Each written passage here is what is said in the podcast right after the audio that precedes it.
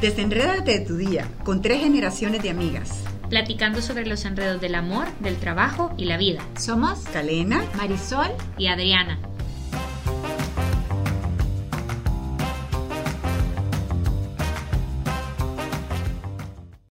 ¿Qué es el duelo? ¿Cómo acompañar en el duelo? Claves para gestionar el duelo. El podcast de ahora es ¿Puedo vivir sin ti? Esto es algo que nos preguntamos cada vez que hemos vivido un dolor, una pérdida, cuando hemos sufrido la partida de un ser querido, cuando hemos tenido que enfrentar la tragedia de separarnos de alguien a quien amamos y que, que puede ser que sintamos que el mundo se va a acabar. Fíjense que yo la primera vez creo yo que soy consciente que creo que se vivió duelo, por eso desde mi experiencia quizás lo puedo decir, algo muy básico. Para intentar definirlo fue cuando se murió la hermana de mi abuela, hace siglos, yo estaba quizás en tercer grado de colegio, me acuerdo que mi mamá nos dijo, es primera vez que sucedía, se murió su tía, eh, la abuelita está triste, pero todo está bien, etcétera. Obviamente yo quizás no era muy consciente, aunque era grandecita, de lo que significaba eso, entendía que era la ausencia de un ser querido y que iba a empezar una ausencia que iba a ser, bueno, para quizás para los, para los católicos eh, no permanente, pero sí durante mucho tiempo que íbamos a tener esa falta de esa persona. ¿Qué es el duelo? O sea, podemos definirlo como un proceso en el tiempo que nos lleva desde la pérdida hasta el momento que podemos reincorporarnos a la vida de mejor manera como tal yo quizás no viví ese duelo, pero en su experiencia, ¿qué ha sido el duelo? Yo recuerdo haber visto a mi abuela perder a su hijo después de un accidente y no le querían decir la verdad, no le querían decir qué había pasado y fue la única vez en la vida que la vi salida de sí. Y lloraba y gritaba y decía, enséñenmelo, enséñenmelo, ¿dónde está? ¿Dónde está? Si está vivo, enséñenmelo. Y era algo terrible, fue una imagen que no se me va a ir y, y me transmitía ese dolor espantoso que estaba viviendo mi abuela y que después vivimos todos con la muerte de mi tío o sea que esa fue tu experiencia con el duelo, la primera experiencia con el duelo. Esa fue la experiencia más dura que he tenido y la más impactante, impactante sí. Y la verdad es que con, cuando uno ha pasado por un duelo, y estoy segura que quienes nos escuchan lo han pasado, eh, uno quizá busca ver cómo es este proceso. En mi caso, que también he perdido a alguien, lo primero que quise saber era cuáles eran las etapas, qué era lo que iba a enfrentar, qué significaba, eh, cuánto tiempo se necesitaba. Porque en tu caso sabías que iba a pasar, porque no fue como en el caso de mi tío que fue una cosa de un día, de un segundo al otro, pues, sino que tú sabías que iba a pasar porque Jorge tuvo cáncer. Sí, fue, fue digamos, ahora cuando lo pienso que debido a la pandemia muchísima gente puso a sus, o sea, cuando fue el, peor momento de la pandemia, que tuvo que llevar al hospital público a su ser querido y lo dejó ahí y después no lo volvió a ver y estaban en esa época en que ni siquiera te dejaban enterrarlo. Eso, eh, según lo que yo he leído, no te ayuda a procesar de la mejor manera el duelo. Yo bendigo a Dios que en el caso mío eh, pude tener este tiempo, 11 meses, de acompañamiento a mi esposo para poder eh, pasar con él cada minuto, cada segundo de este proceso em, de acompañamiento.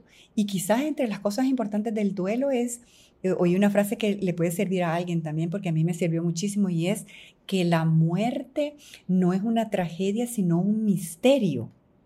Y realmente eso es consolador porque si hay algo que todos vamos a vivir, es que vamos a, a, pasar el proceso de la muerte. Entonces, es una cosa que esta cultura actual, en los últimos 100 años, hemos dejado de tenerlo como parte de nuestra vida y ni siquiera queremos hablar de eso.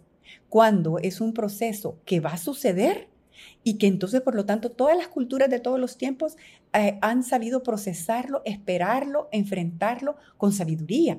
Y entonces esto es parte de que nosotros, eh, cuando estemos pasando por un duelo, que investiguemos de qué se trata. Y el segundo punto que me ayudó muchísimo es que no hay un duelo igual al otro.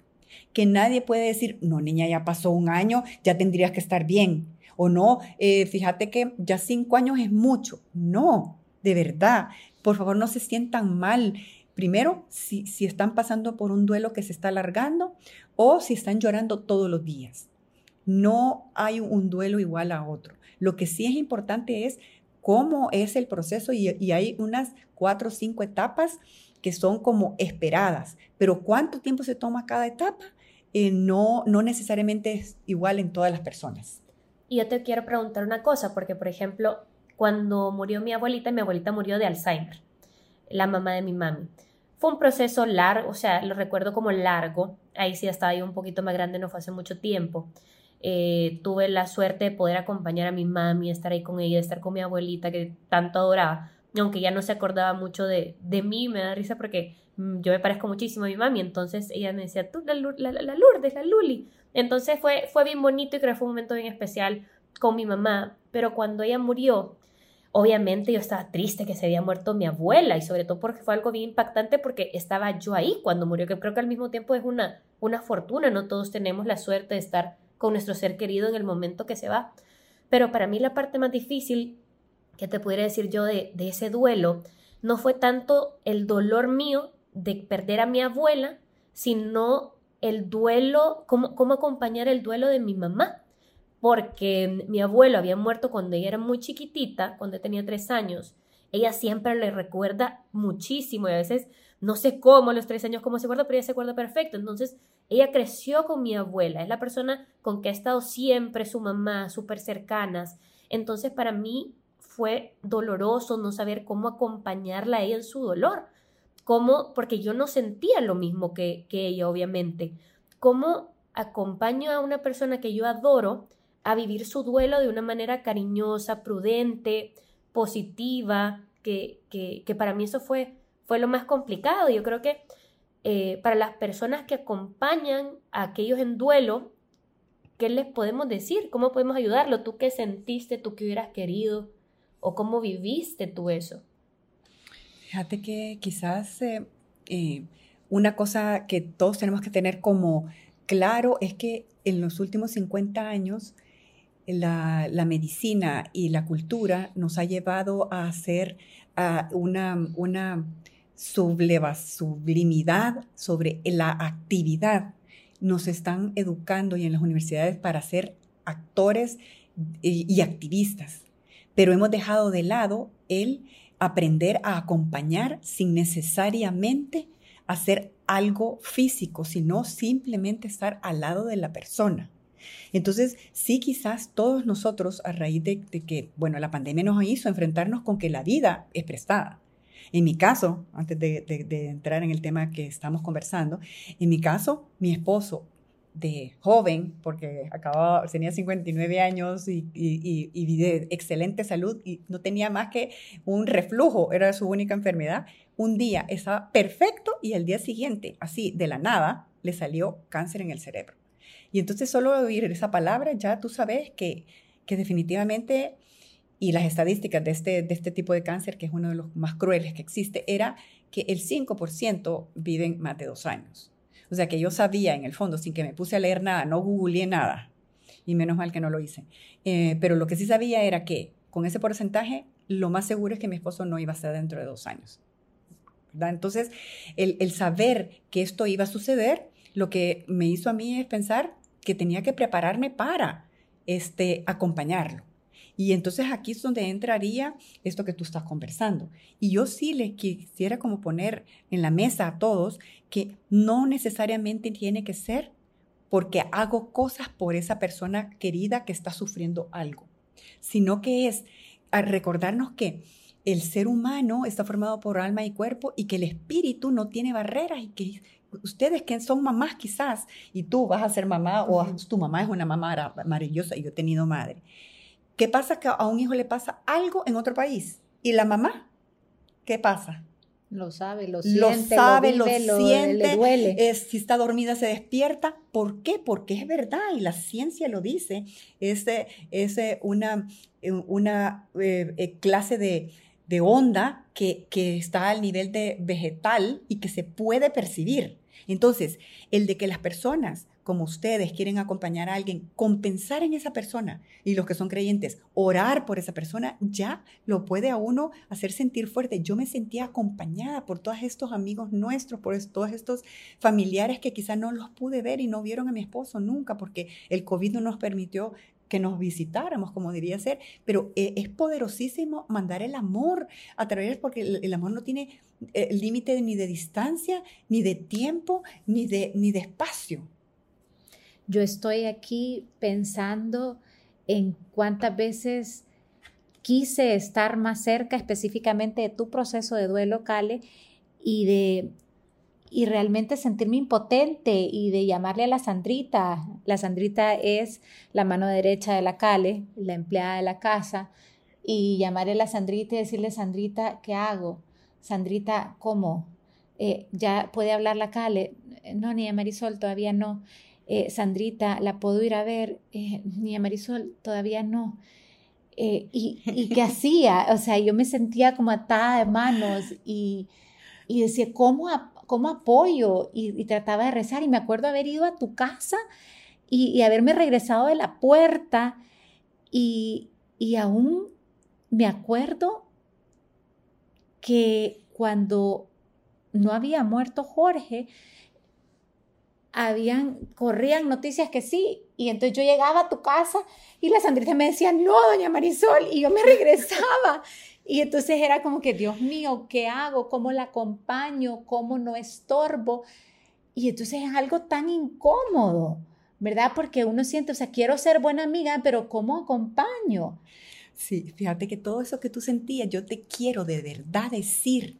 Y no necesitas ser una persona religiosa, sino realmente humanista, porque es humano que nos unamos por medio del espíritu, porque no tiene barreras. Yo ese cariño, ese amor de la gente de verdad, te prometo que lo sentí. Y si además, porque esto es un continente cristiano, ¿verdad? O sea, no podemos evadir de que hay una fuerte raíz cristiana en nuestra cultura, el de saber que está conectada la, los cristianos vivos, los cristianos que están en, en, en, lo que nosotros los católicos decimos que es el purgatorio, y los que están en el cielo viendo los ojos y el cariño de Jesús, yo de verdad me sentí sostenida por la oración y por el cariño de la gente. O sea, tú realmente sentiste esa comunión de los santos. Yo sentí tu cariño, de verdad, te lo puedo asegurar. Y mi esposo, que nunca perdió la sonrisa, él a los dos meses de haber este, iniciado con el cáncer, dejó de hablar. Entonces, con la única manera en que nosotros nos comunicábamos era em, por la mirada. Entonces, eh, Jorge volcaba en mí lo que tenía en su corazón a través de la mirada y yo podía, de verdad, eh, sentir su amor profundo y su agradecimiento de que yo lo estaba acompañando. Y no necesariamente estaba haciendo algo eh, que te puedo decir yo, le estaba cocinando o le estaba haciendo cosas que, que, de verdad eh, este, fueran diferentes. Simplemente estaba a su lado. Y Cali, como con, tú con ese amor tan grande, en tu caso, y quizás en el caso de las personas que han sufrido un duelo, ese duelo es grande por el amor, quizás es, es proporcional ¿Cómo lo gestionas? ¿Cómo, llenas ese vacío después de que ya diste todo y ya la persona ya no está y entonces tenés que volver a empezar y... Y vivir sin esa persona, el, puedo vivir sin ti. Con todo lo que he leído y que he llevado al pensamiento y he reflexionado, quisiera, quisiera compartir tres puntos que son una trampa y que si ustedes conocen a alguien que está pasando por el inicio, o está iniciando un duelo, hay tres trampas que nosotros tenemos que ayudarles a que no caigan en esa trampa. Y esas tres trampas son las siguientes. Primero, que no nos tenemos que culpar de lo que ha sucedido. Que si yo lo hubiera convencido que tres meses antes, cuando en la compañía le, siempre le hacían un examen de todo, todo, todo, le hubiera dicho, ¿y por qué no te hacen un examen de la cabeza? Entonces quizá hubiéramos, o empieza uno a hacerse una narrativa de culpabilidad que hay que pararlo. Es pensamiento tóxico porque nosotros no tenemos el control de las cosas. Porque es un misterio, lo dice tú, es un misterio. para quienes somos creyentes sabemos que Dios no se lleva las almas o a las personas si no están preparadas para enfrentarlo en el mejor momento. Dios no llega y dice, ahorita te está portando mal, me, te voy a llevar. ¿Verdad? Sino que te lleva cuando mejor estás. eso es lo que dice nuestra fe. Pero, pero sobre todo, evitar la culpabilidad. en, ese punto me encanta el, el, pensamiento de que Dios es un jardinero perfecto, que se lleva la rosa en el mejor momento. ¿verdad? Para adornar su, su casa de la mejor forma, ¿verdad? Sí, y, de verdad que por eso la muerte es algo, el San Francisco de Asís, que acabamos de, eh, ver su, su, fiesta, decía, le decía eh, mi, hermana la muerte, o sea, cuando nosotros pensamos en la muerte empezamos a decir, bueno, ¿y hoy qué haría? el segundo punto, además de no culparse de lo ocurrido, es que no creamos que este dolor espantoso, tremendo, profundo, inenarrable, no necesariamente tiene que haber destruirnos la vida. Porque lo que ha sucedido es que ya no tenemos este hijo, esta abuela, esta madre, o el amor de, de, los amores, en mi caso, que era mi esposo, sino que, y que no, no necesariamente todos los demás aspectos en mi vida se van a derrumbar. Yo puedo seguir trabajando, yo puedo seguir siendo hija, puedo seguir siendo ciudadana, puedo, y, el dolor lo voy a llevar conmigo, pero no necesariamente va a perjudicarme en otros campos de la vida. Y el tercer punto que quisiera poner en la mesa para ayudar a, alguien que esté en, el inicio de, un duelo es que, que pensar que esto nunca va a acabar. Y la verdad que con esto de que ustedes preguntaban de cómo acompañar, una de las cosas que a mí me ayudó muchísimo, muchas cosas me ayudaron, pero una fue una frase, porque que me mandó en el chat una amiga que, tenía, que tiene dos años de, estar en el duelo por la muerte de su esposo. Y solo me puso, Calena, Cale, estos momentos de dolor van a pasar. Fue eso, eso fue todo. Y es verdad, el dolor mi corazón mutilado, quebrado, va quizás estar así siempre, pero, pero va a haber paz, va a haber serenidad porque eh, los amigos nos mandan este amor. Y, en eso de que esto va a pasar, se le logra encontrar sentido, que logra ver la mano de Dios en que Dios puede sacar bien aún de este dolor tan grande, logra ver que Dios puede sacar bien del mal parte que me ayudó en el proceso del diálogo, del, duelo, fue las series coreanas. recomiendo, recomiendo muchísimo. He visto 20, si alguien quiere saber cuáles son las 20, yo se los puedo dar. Pero eh, eh, ustedes saben que los, asiáticos, pues la mayoría no son cristianos. Y en todo caso, la suerte sería de que fueran más o menos 15% de la población. Entonces ellos tienen la obligación más que nosotros, quizá de, de encontrar el humanismo y el, y, el sentido de, de, las cosas, como por ejemplo el de la muerte. Y entre las cosas que a mí me impresionó muchísimo es que oír de estas personas asiáticas que decían exactamente lo mismo que tú estás diciendo. Y le decían a la persona, algo bueno va a pasar de esta tragedia que está sucediendo, solo que ahorita no lo ves. Y tú me estás diciendo que nuestra fe cristiana nos lo ha dicho también, o sea que de verdad que es humano y cristiano el de que nosotros tengamos esperanza y que eso es el bastón que te sirve para no volverte loca. O sea, el dolor de perder un hijo, el dolor de aprender el amor de tu vida y que te parece tan absurdo y que, y que no era ese el guion.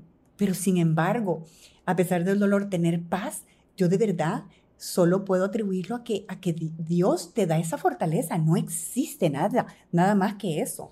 Y podés pensar que, por ejemplo, hay gente que dice, es que no puede ser, o sea, es imposible tener paz cuando se te ha muerto la persona que más amas en la vida.